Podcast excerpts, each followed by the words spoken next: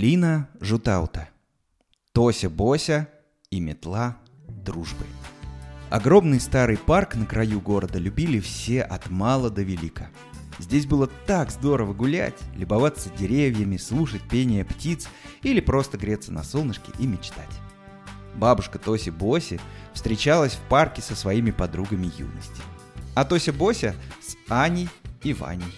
«Во что будем играть сегодня?» – спросила Тося Бося, как только увидела друзей. Хотя она уже знала ответ. Сначала они всегда играли в игру «Кто первый?».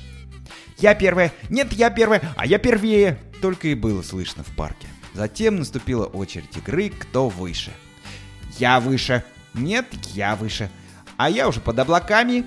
И, конечно, они никогда не забывали про игру «Кто быстрее?».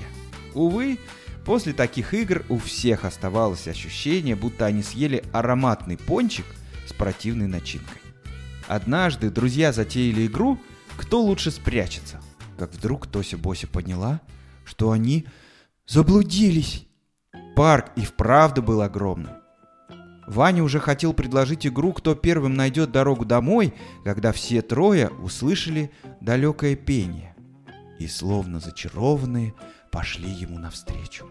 Спустя пару минут деревья расступились, и друзья увидели поляну с пряничным домиком. Он словно появился из сказки. А в домике жила самая настоящая ведьма. Ик! Ведьма даже икнула от удивления, увидев гостей. «А вы что тут забыли?»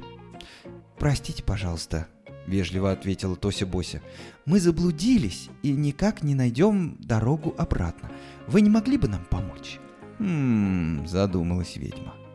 «Я-то, может, и помогла бы. Да вот беда. Моя метла совсем развалилась. Прутья по двору рассыпались, черенок в кусты укатился, а ленточка порвалась и застряла на дереве. Кто мне метлу первым починит, того я с ветерком дамчу домой, а остальных...» Тут ведьма зловеще ухмыльнулась. «Сварю в котле и съем на обед!» «Не бойтесь», — прошептал Ваня подружкам. У нее в холодильнике одни овощи. Я думаю, на самом деле она вегетарианка. Ребята тут же принялись за работу. Сначала они решили собрать прутья. Кто умнее, кто ловчее, кто первым найдет самую длинную крепкую ветку. Ребята ссорились и дрались друг с другом. Затем настала очередь черенка, да не простого, а волшебного. Сам по двору бежит, пыль ворошит. Кто тут быстрый, а кто еще быстрее? Ох, и повезет же самому быстрому. Ребята мешали друг другу, толкались, ставили подножки. Наконец, пришла пора достать ленточку с дерева. Кто тут смелый, а кто еще смелее? Тося Бося потянулась. Еще немножко и хвать!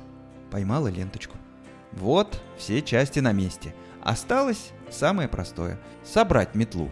Уж с этим ребята точно справятся. Ване дали попробовать первым. Одна веточка к другой, вторая к третьей. Ой, почему ж ничего не получается? «Теперь я! Теперь я!» — закричала Аня. Ну и у нее ничего не вышло, а черенок вдобавок ударил Аню по лбу. «Надо просто перевернуть метлу», — решила Тося Бося. Но и ей метла не далась. Ведьма так и покатилась со смеху. Кто тут самый быстрый, кто тут самый смелый, кто тут самый умный, кто первым будет булькать у меня в котле. Ха-ха-ха-ха. Ребята даже побелели от ужаса. Сдаться и угодить в котел? Нет, ни за что.